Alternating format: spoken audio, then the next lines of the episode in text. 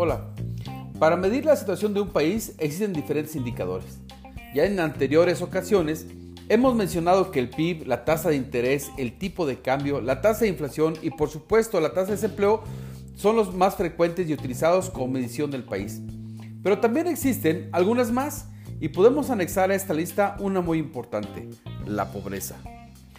De acuerdo con el Consejo Nacional de Evaluación de la Política de Desarrollo Social, el Coneval, una persona se encuentra en situación de pobreza cuando tiene al menos una carencia social.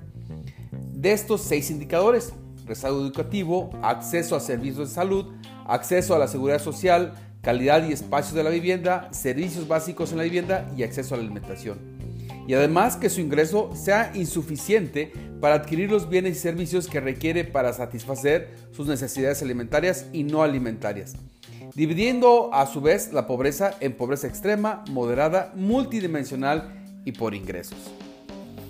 De acuerdo con los datos publicados por Coneval para este 2020, hubo un incremento de 3.8 millones de personas en situación de pobreza respecto al 2018 es decir, en aquel año, el 2018, existían 51.9 millones de pobres, aumentando en este pandémico año, el 2020, a 55.7 millones.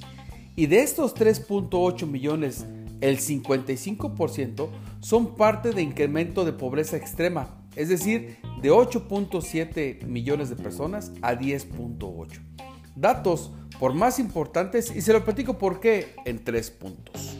El primero, ante la necesidad de un ingreso de manera regular, algunas personas, en ocasiones familias enteras, optan por entrar a la economía informal a través del ambulantaje o bien a la venta en cada esquina o semáforo de la ciudad, con la falta de prestaciones esenciales para la vida, como puede ser el acceso a los servicios de salud y que tarde que temprano afectarán a la sociedad en general. Segundo, cuando aparece la pobreza en una sociedad, también aparece con ella el incremento en la violencia y la inseguridad pues ante la urgencia de satisfacer las necesidades básicas y sin una opción de ingreso regular, algunas personas optan por hacerlo de la manera fácil, por así decirlo, a través del robo o el asalto, o bien pasan a formar parte de la delincuencia organizada. Y por último, la caída en el ingreso afecta a toda la economía en general. Pues no solo bajan las ventas en los grandes almacenes, también ocurre lo mismo en la tiendita de la esquina y puede caerse en una espiral muy peligrosa con bajas ventas e incremento en el desempleo.